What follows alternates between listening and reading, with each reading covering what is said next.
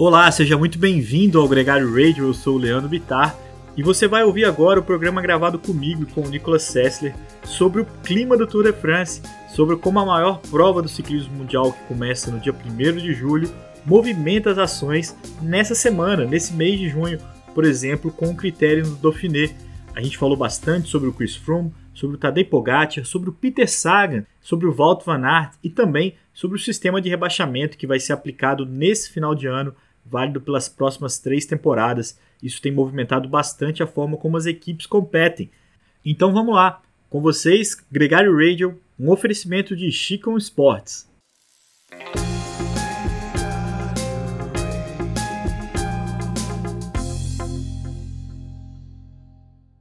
Ei, Nico! Beleza? Beleza, cara. Que saudade de você, de algum lugar do mundo, falando comigo do aeroporto. Por onde você anda? Uh, boa pergunta, cara. Em algum alguma é. sala de espera aqui em algum aeroporto do planeta, mas não pode falhar, né? Gregário Radio Pô, tava sentindo falta. Semana passada não deu. Tava, uh, não deu tempo de entrar, tinha que voltar já, né? Eu falei, cancelo o voo, espero o que for, mas segunda ao meio-dia tem que estar liberado. Semana passada você teve uma boa desculpa, fui fazer uma prova que inclusive estava o Chris Froome, que a gente vai falar dele aqui daqui a pouquinho é, já pensando no Tour de France, tem uma pergunta para te fazer. É, mas como é que foi essa experiência? Você fez duas provas, é, essa primeira na França, depois você foi para a Polônia. É, como é que foi esse, esse, esse, período de prova com a Global Six? Foi, foi uma semana movimentada, né? Meio pingando de, de ponto em ponto do planeta. A gente começou realmente no, na prova do Mercantour, que tá, tinha uma lista de participação bem legal. Várias equipes usando quase como um treinão de luxo, vamos falar, para o Tour de France. Então você tinha Israel, Movistar, Cofidis, FDG, a G2R, é, Want, então start list de peso, Direct Energy, e muitas delas com, com boa parte da equipe de escaladores do Tour, porque era uma prova dura, com mais de quase 5 mil metros de acumulado, e o pessoal aproveitou, sendo na França, quase com aquecimento, para ir testar as pernas. Quem estava por lá, como você falou, foi o próprio Froome, que voltou pela primeira vez a andar, andar bem, né, cara? É, dado o nível que ele estava entre, entre, entregando nas provas anteriores.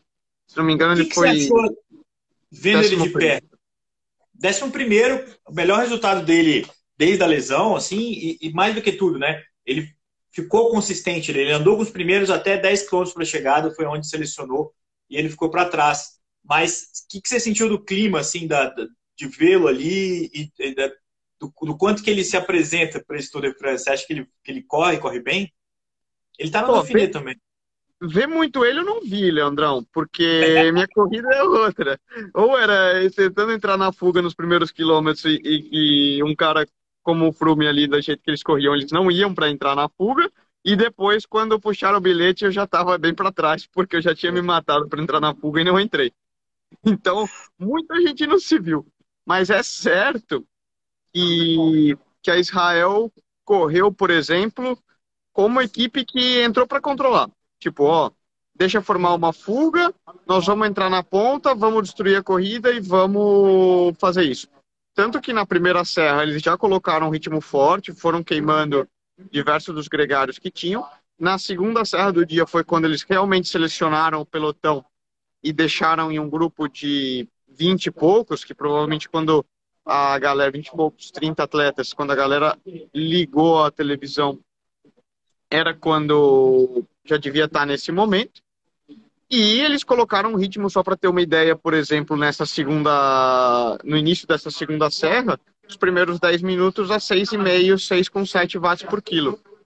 Quem assiste, é. quem pedala, sabe o que isso significa. Não é pouca coisa, numa serra de 40 minutos depois. Ou é. seja, passaram a peneira bem e o Frume passando nesse grupo seleto é sinal de que ele sim está em boa forma. É, primeira vez que eu vi ele realmente magro, assim, caveroso de novo, depois aquele aspecto quase que de cracudo na praça, novamente, que é mais ou menos o aspecto de um escalador puro que vai para disputar um, um, um, Tour de France como como é o Frume. Agora, resta saber, né? Tem essa semana critério do Dauphiné, como ele vai se comportar. Ele mostrou interesse de depois, uma vez terminado o Dauphiné, competir Mont Ventoux, que é na terça que vem, se não me... Isso, dia 14. Então, seria terminado o Dauphiné, um dia de descanso e ir para o Mont Ventoux. É um calendário significativo. E eu acho que ele vai. Eu acho que ele vai ser selecionado pela equipe porque tem toda uma questão de marketing por trás e ele está voltando a mostrar um nível. É, nesse nível, nível vale a pena, né? É, é, é, o problema é ele estar tá sobrando muito antes, né?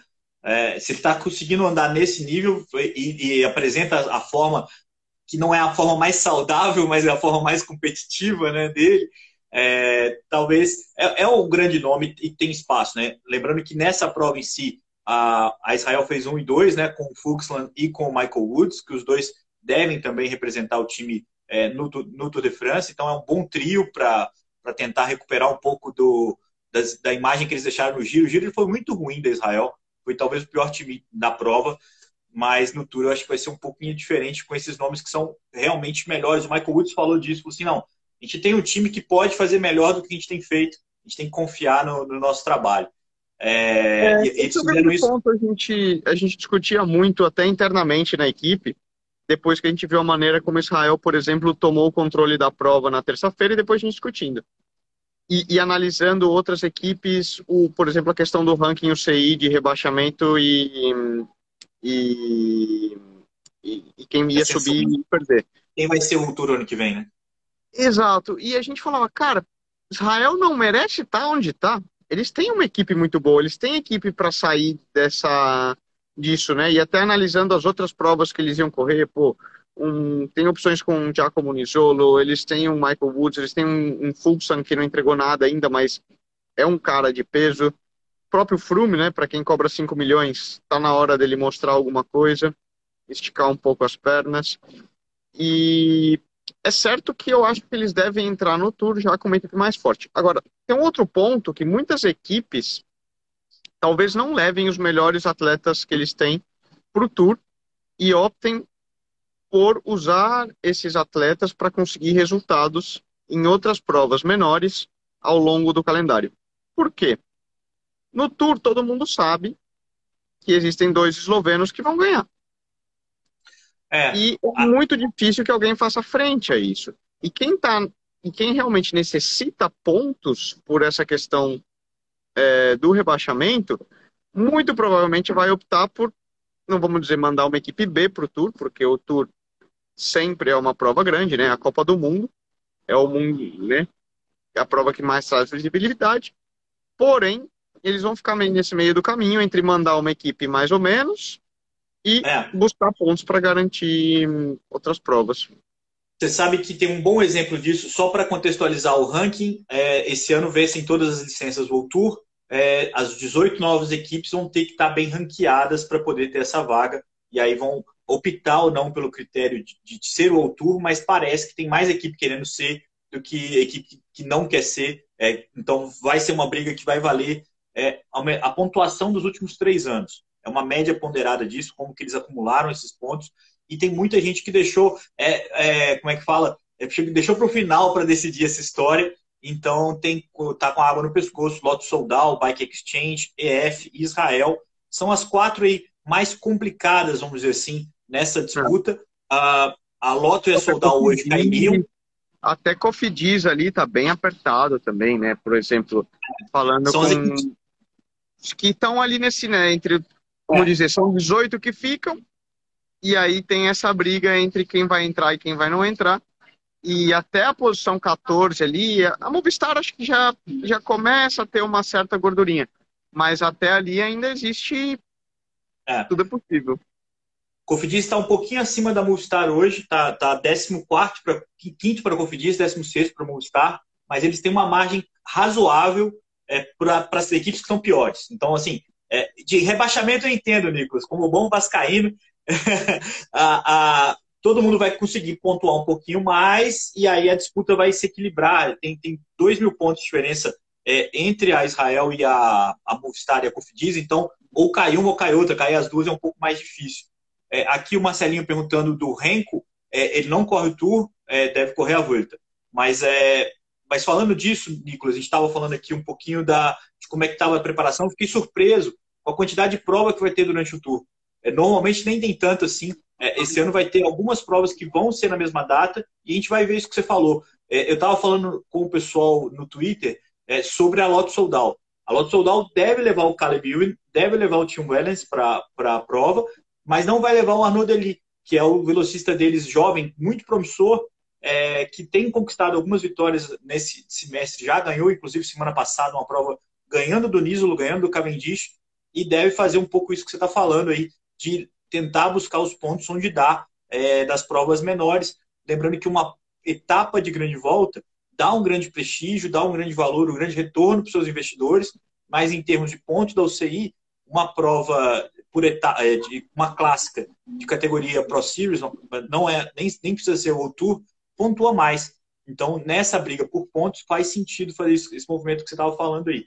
É engraçado porque a gente estava falando, a proposta do programa é falar um pouco do contexto, da expectativa para o Tour de France, o clima de Tour de France que está dominando é, esse momento do pelotão, mas esse é um ponto que tem sido, tem sido pauta também, a classificação World Tour. Isso faz muita diferença para o planejamento das equipes, saber quais provas vão participar, o tamanho que eles vão ser o ano que vem. Então, eles precisam correr atrás desses pontos. Fato é, Nicolas, que está rolando agora o Dauphiné, que é uma prova que sempre foi um aquecimento grande para o Tour de France. E aí eu queria colocar para você um tema que é de equipes que não estão muito preocupadas com esses pontos, que é a Jumbo Visma, a Ineos, a UAE, as grandes equipes. A Bora deu um grande salto com a vitória do Jay Hindley, que se acabou não é, conversando com a gente aqui sobre isso, porque estava no, no na, o programa que você falhou, que foi o Álvaro, mas essas equipes agora estão pensando também no que, que pode ser feito para ganhar do, dos eslovenos. Como você mesmo falou, é muito difícil ganhar. É, o próprio Roglic que está correndo no Finet é, é o, talvez o maior rival do Tadej Pogacar, mas o Tadej está muito acima da média, né? A gente viu um pouco a, a partir do Carapaz no giro como é que tem um, um degrau grande do, do, do, resto do pelotão para esses dois eslovenos e principalmente para o Tadej Pogacar, né? É, e vai lá, desculpa. Não, isso é certo, né? Você, a gente fala muito realmente da briga pelo rebaixamento, o que de certa forma está dando muito interesse e melhor nível uma série de provas que eram quase que é, de menor importância no calendário, né? Então você pega pô, uma própria prova como o Mercantour, uma prova como é o Mont Ventoux Challenge, uma prova como é um Tour da Eslovênia, que rola na semana, não essa, na próxima. É, uma prova como um Tour de Civil na Romênia, que de repente passam a ter seis, sete equipes World Tours. Então, está trazendo muito mais para os organizadores das provas menores, entre aspas, muito mais interesse, uma dinâmica mais legal de acompanhar o calendário. Porém, os big guns aí, né? Quem, quem joga para ganhar as grandes provas ainda seguem focados e usam essas uh, as provas menores como preparação e objetivo tour. Quando a gente Mas fala disso, o embate Jumbo e o AE Pogacar parece o, o claro, né? A, a grande expectativa e, e, tudo gira em torno do que a gente espera ver em julho no, na França entre esses dois. É, o, o, o... mas é fato. Eu acho, eu acho, que esse cenário da disputa pelo rebaixamento ele trouxe coisas muito legais. Eu acho que seria é, um contexto muito legal se ele continuasse, porque é, as equipes guardam muito seus bons ciclistas é, e acabam se poupando de provas que seria muito legal que elas participassem mais vezes, né? Inclusive, algumas dessas equipes agora, é, a partir do momento que elas pedem essas, essas vagas em cima da hora, estão renovando com um, dois anos com os organizadores. Para o ciclismo é muito mais legal é, a, a, Israel, a EF, essas equipes se comprometerem com as provas menores por um, duas, dois, três anos até, é, engrandece todo mundo, né? E dá chance para outros ciclistas, né? Porque no Tour só cabem oito. Então, sempre ficam alguns nomes aí sem chance de brigar por vitória e acabam que nesse contexto de, de somar pontos, de tentar vitória, de lutar pela vitória também, você tem uma dinâmica legal para rolar. A gente ainda está muito sem saber como é que vai ser a cena a partir do ano que vem. Mas é um cenário promissor. Eu, eu gosto desse contexto de, de, é. de participar de mais provas. Tem, a gente tem dois lados da moeda, né? A gente, bom, você está entrando no tema que a gente discussão na equipe, horas e horas na mesa, viagem e, e resenha, né? É bom ou é ruim?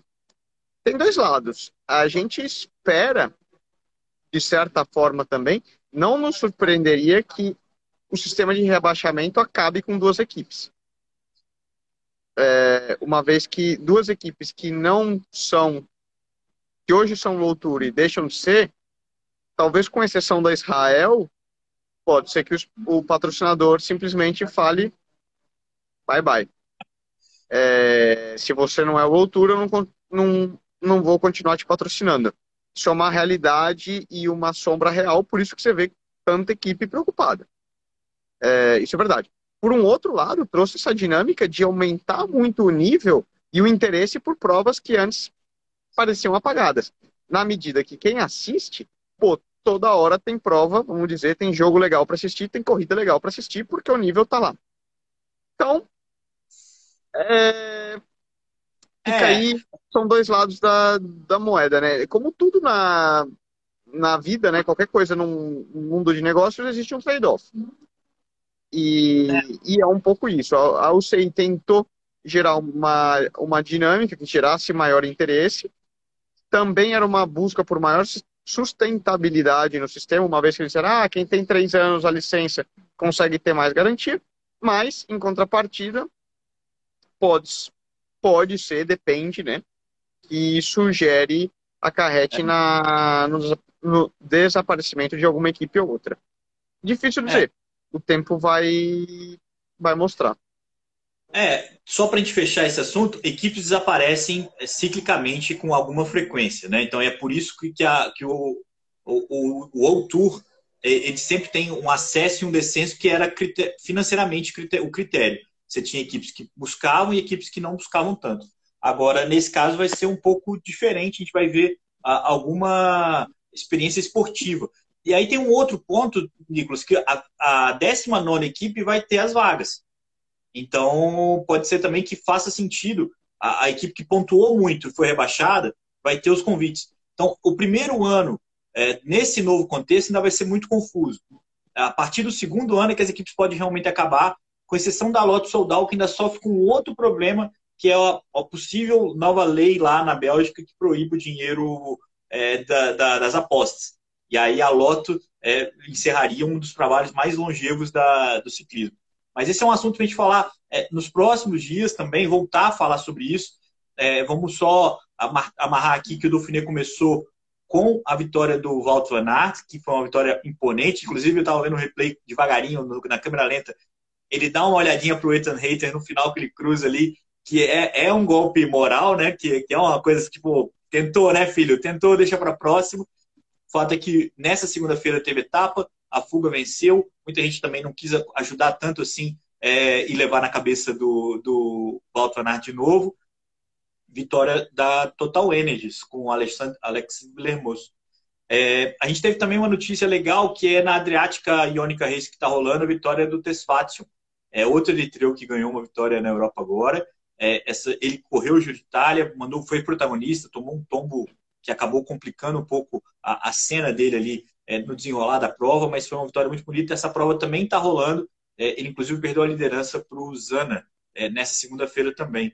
E, e, por fim, Nicolas, uma das provas que tem uma das melhores fotos de ciclismo é a vitória da chegada da Bruxos Classic, uma prova que normalmente dá sprint e é sempre plasticamente muito bonita dessa vez ficou com a fuga. E se é para uma fuga frustrar uma vitória no sprint, que seja com o Van der Horn da Intermarché, é, um cara que também já está ficando famoso pelas suas vitórias né, nas fugas, né? Ele antecipou ali o sprint e conseguiu uma vitória espetacular. Você conseguiu famoso acompanhar? Pela, pela, famoso pelas vitórias na fuga e pelo estilo que ele tem nos, no, no guidão, né? Que ele usa as manetas super para dentro. E é uma coisa super feia, particularmente, mas ele disse que ele fica mais da aero nessa posição. A UCI ainda não proibiu, então segue o jogo. É, é bem feio mesmo. E, e, e, falando em feio, teve a Unbound nesse final de semana também, né? Que é a prova de gravel, que é espetacular e famosíssima pela, pela grande adesão, pelo que ela representa para o Gravel.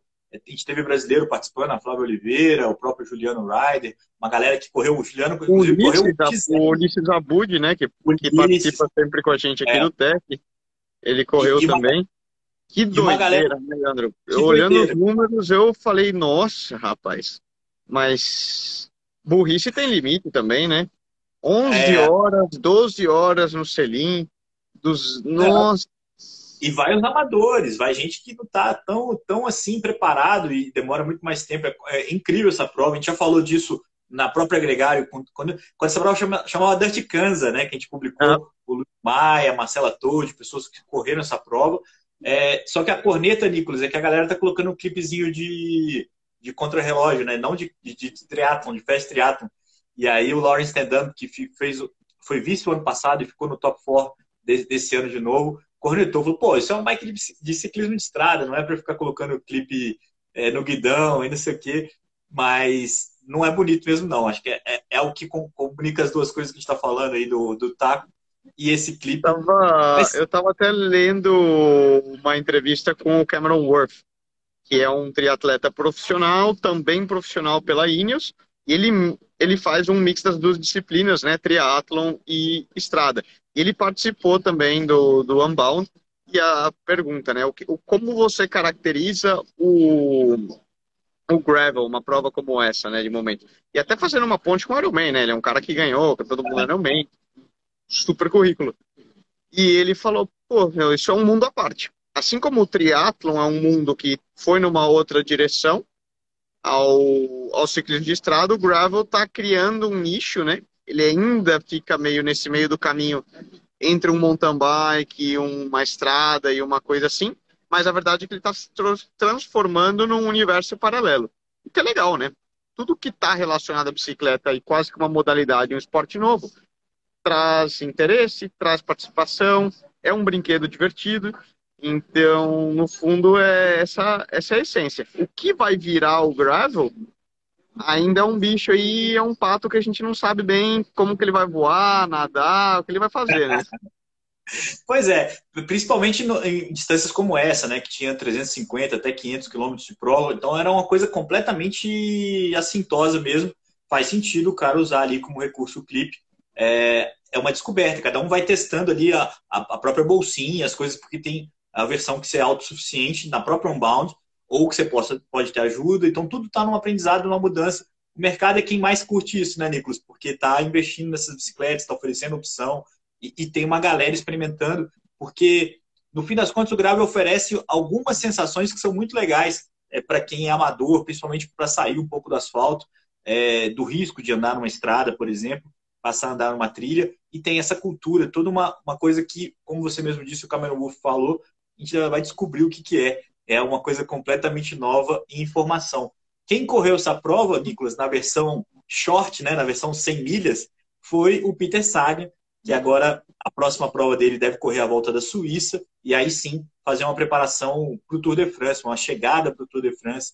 É, essa é prova que se conecta é, com o Peter Sagan e o Tour de France. Vamos ver o que, que esse esloveno, eslovaco consegue aprontar.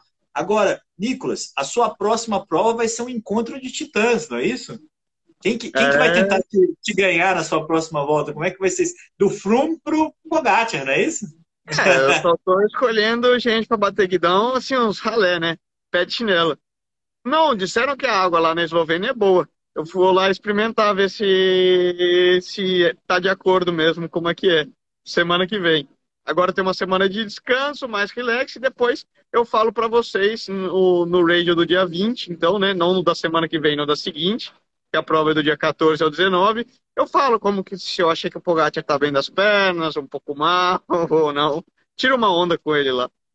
Mais uma vez, né, Nicolas? Ele, ele pula essas provas que são tradicionalmente as provas de aquecimento é, para valorizar uma prova no país dele, o Tour da Eslovênia, uma prova que também tem um bom nível é, e que ele usa como ali um ajuste final para a expectativa agora um tricampeonato do Tadej Pogacar no Tour de France. Vamos ver como é que ele chega. Ele que semana passada postou foto dele treinando no Mortirolo, treinando na Itália, é, tá super super empolgado aí com mais uma participação. Vai ser curioso ver você ali, pelo menos na largada, Nicolas. Cola do lado dele. É, tira uma foto que é pro gregário. você está dizendo que quando eu arrancar e ele não vier na roda, você está duvidando da minha capacidade, Leandrão? Pô. Não, não, não. Eu tô, eu tô enaltecendo a sua elegância, a sua gentileza de, de não, não se. Não, se não, não, na... não melar a festa dos eslovenos em casa, né? Claro. É, exatamente. É, não, não, não atrapalhar demais, né? Mas brincadeiras à parte, só para a galera que está ouvindo a gente, tudo a Eslovênia, é, com a participação do Tadej Pogacar, do Nicolas Sessler, e uma das provas que vão preparar para o Tour de France, porque o Tour de France começa dia 1 de julho. É, essa é a última grande prova que ele faz, né, o Tadej Pogacar, rumo ao, ao Tour de France desse ano. Ele é o atual bicampeão da prova, tem uma grande expectativa sobre como ele vai andar por lá. Um Tour de France que começa com muito vento cruzado lá a partir da Dinamarca, tem uma etapa com pavê logo na primeira semana, é, tem bastante é, é, não, não, não momentos decisivos, né, Nicolas, mas aquela tensão onde tudo pode ir por água abaixo. Acho que essa vai ser um começo de Tour de France muito nervoso para todo mundo no pelotão. É, a primeira semana do, do Tour já tradicionalmente é, essa não vai ser diferente. É, até para explicar isso, né? Essa semana que a gente está vivendo agora, que é a prova do critério do Dauphiné Libéré, que tá até passando ao vivo aí na, na ESPN, ah, né? Se não me equivoco, no, no Brasil o, o Tour da Suíça, Tour da Eslovênia e essas provas, então, da semana, dessa semana agora e da semana que vem, são provas quase como um último aquecimento, um treinão de luxo. A maioria dos atletas que realmente vão fazer o Tour de France, eles fizeram um bloco de training camp, ou seja, eles começam a temporada, fazem um primeiro pico de performance ali nas clássicas, descansam. Então, por exemplo, todo mês de final de abril, maio, eles não, a gente não vê eles correndo tanto, né, que é durante o giro. Eles normalmente fazem um training camp em altitude, Tenerife, é, Livínio, São Moritz, é, Serra Nevada, como foi o caso do, do Aert da Jumbo, por exemplo. E logo eles usam o mês de junho, que aí depende um pouco da preparação de cada um dos atletas. Eles escolhem, então, correr ou o Dauphiné ou o Tour da Suíça, e no caso do Roglic e alguns do Roglic, perdão, do Pogacar e alguns outros, o Tour da Eslovênia, por ser uma, uma prova de casa, aí eles escolhem correr essa prova para pegar aquele ritmo de prova, aquela última intensidade que no training camp eles não são capazes de, de fazer. E logo, Tour de France. Uma semana de descanso e Tour de France. Então, essa é a periodização de um atleta que vai fazer o, o Tour de France, né? A periodização perfeita um training camp em altitude, corre Dauphiné ou Suíça, por isso que são provas muito legais e de grande importância, e logo o Tour de France, já que quem a gente vê nesta semana são os caras que vão já estão mostrando as cartas. Uma vez que se você vê um cara muito mal num, nessas semanas, é impossível que em 15 dias ele vai chegar no Tour de France voando, né? Por isso, destacar, oh, o Frume já parece estar começando a chegar é, mais fino, a coisa está funcionando, e assim por diante, né? São provas que a gente fica bem de olho para ver quem vai andar bem daqui 15, 20 dias lá no Tour. E nem sempre quem ganha o Dauphiné ou ganha a Volta da Suíça vai ganhar o Tour de France, porque se ele tem a oportunidade de ganhar uma prova importante como essa e, e não vai ter é, de ganhar o Tour de France, ele já se garante nessa prova e, e já vence por aqui também. É, existem alguns exemplos clássicos disso, né? Do próprio Talansky, o Daniel, Dani Martinez, é, Rich Port. Rich Port, alguns nomes que aproveitaram essa oportunidade acaba dando uma iludida na gente, né? Eu, eu, o Valverde uma vez me enganou. A primeira vez que ele ganhou, eu falei, puta, ele vai para tu.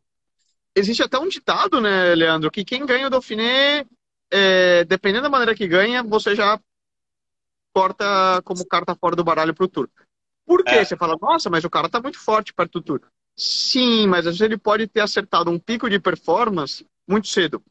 E para você levar a até o final do tour, você lembra que depois você tem 15 dias de recuperação e outras três semanas de tour. E o corpo humano é uma máquina que não é, não é um robô, né? Então a conta vem. É, e isso é um equilíbrio que, claro, é, com a experiência e anos e preparação e controle científico por trás, cada vez mais os atletas são capazes de acertar esses picos de performance, né?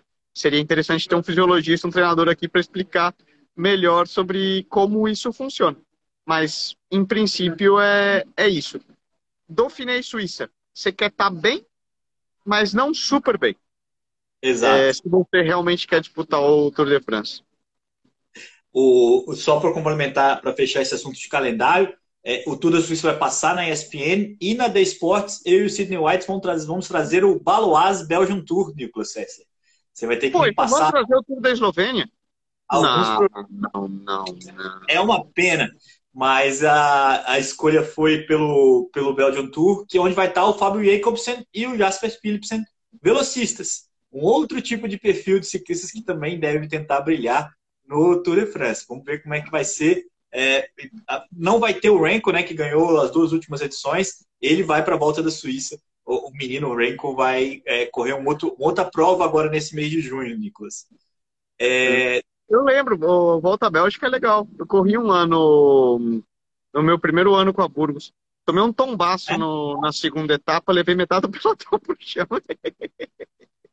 Que recordação, hein, Nicolas? A gente não esquece. Pô, cara, vou ter que falar sobre isso na transmissão, então, te cornetar lá, porque tem um terreno na Bélgica. Eu achei que você só tinha estudado por lá, tem um terreninho não, também. Tem, tem, tem terreno e bastante por lá, viu? Cara, é, só lembrando também para quem está acompanhando a gente que essa semana tem a volta de Goiás é porque no próximo dia, entre os dias 22 e 26, tem o Campeonato Brasileiro de Ciclismo de Estrada, que vai ser em Palmas, no Tocantins. Uma prova também muito importante para a gente, que é brasileiro. É, o Nicolas vai estar tá na, na, Eslovênia, vai estar tá na Europa, não vai, defender, não vai tentar é, esse título, né, Nicolas, que sempre escapa aí do, do, do seu calendário. E, mas é um evento muito importante que a gente vai acompanhar aqui também à medida que a, as provas forem desenrolando, tanto a volta do Goiás, de Goiás, quanto do Campeonato Brasileiro. Isso aí. Bom, vamos ver, né? Sempre é uma prova que fica no coração. Cada vez que eu falo de Campeonato Brasileiro, eu lembro daquela foto do Murilo ganhando o Challenge de Maiorca com a camisa de campeão brasileiro na, na Garmin, eu acho que era, né? É, é. Marcou história, né? E é, é, sempre um orgulho, né? Vamos ver. Esse ano o, o Bozó vai levar pouco tempo, porque o brasileiro do ano passado foi em novembro. Quando foi? tarde pra caramba, né? E é. agora vai ser na data normal, que costuma ser em junho mesmo. Não, e, e torcer inclusive para a Ana Polegatti caiu ontem no Bike Series Interlagos, ela que é campeã de estrada e de contrarrelógio, torcer para que ela não tenha nenhum atraso aí na preparação dela por, por mais uma dessas disputas. E, e, quem sabe ver aí, quem sabe, né? O, o Vinícius Rangel tá no Brasil, quem sabe ele não consegue conciliar e participar dessa prova. Ia ser bonito ele de verde e amarelo na, na Movistar. Ia ser uma, uma bandeirinha aqui no cantinho, mas já ia ser uma, uma, uma, uma camisa comemorativa, ia estar tá bonito. Bom, agora a gente vai ter que explicar a piada, né, Leandro? Porque senão você jogou a corneta. A, a piada ah. é porque a, a Movistar ela tem um receio de, de não é, atrapalhar o logo da, da empresa na hora do patrocinador. E uma camiseta de campeão nacional altera muito o design original da, da camisa do patrocinador e algumas empresas, algumas equipes não gostam que os atletas sejam campeões nacionais, por mais ridículo que pareça, porque eles dizem que vai manchar o uniforme. É, é e, e, aí as, as, normalmente as camisas que a, que a Movistar, desde sempre, tá? A Casa de Parme também era assim, em alguns momentos eles mudaram isso com o campeão espanhol, mas normalmente era um detalhe na camisa, uma mudança de cor bem sutil. É, a Ligas também tinha isso, sabia, Nicolas? O Murilo ficou sem competir no Campeonato Brasileiro porque eles não tinham interesse que, que mudasse a camisa é, com a vitória. Assim, foi uma coisa meio. Não, não é claro. só a move mas Depende o fato é que depois. Mesmo. Tem equipe que fala: não, não, não corre, não ganhe, por favor. Ah, e, e, o contrário é o Grupama, né? Que depois foi a outra equipe do Murilo, é, tira todos os patrocinadores, né? Deixa a camisa só é, com as cores de campeão nacional, que é muito legal também. É uma outra estratégia. E, é verdade, e... o Jonathan Walter sempre gostou. Por exemplo, o Iguita, quando ganhou, né? Ele fez uma camisa, a Bora também. Nossa, eles já trabalhavam com o Iguita, já tinham pedido design para desenhar e fazer o modelo da camisa dois, três meses. Quando assinaram o Iguita, já falaram: olha, envia para a seleção colombiana eu quero saber o modelo, se ele ganhar, falou, rapaz, calma, deixa o bicho ganhar antes, né? não, não, não, já precisamos saber. Alemão, né, cara? Os caras são, são sinistros. É, e é por isso que estão colhendo os louros aí, não só com o Iguita, com o Lazov e agora com o Jai Hindley, campeão do Giro. É, tem limite aqui, uh, o Gustavo falando da camisa branca de campeão nacional que a Movistar usou com o, o campeão espanhol, né? O campeão espanhol usou não, uma camisa... O porto-riquenho lá, o... Ah, o Eibner Rubio. Não, não o Abner Gonzalez. Abner Gonzalez. É. não, tem, tem momentos. Ali depende do humor da galera. A gente está conectando mais do que tudo aqui. Já era para até ter nos despedido. Tá me pondo em saia justa, hein, Leandro? Eu é, exatamente. E, e esse programa é, é gravado. Quem não ouviu isso aqui tudo vai ficar eterno lá no, no, no player de podcast no, do Gregário Cycling, no nosso feed. Então, se você perdeu, inclusive, uma parte desse programa, escuta. Se você ainda não curtiu o Gregário Cycling, por favor, curta. É, se junte aqui ao nosso pelotão. Nicolas Sessler, a gente se vê segunda-feira que vem, é isso? Segunda-feira que vem. Um grande abraço para você é, e até a próxima.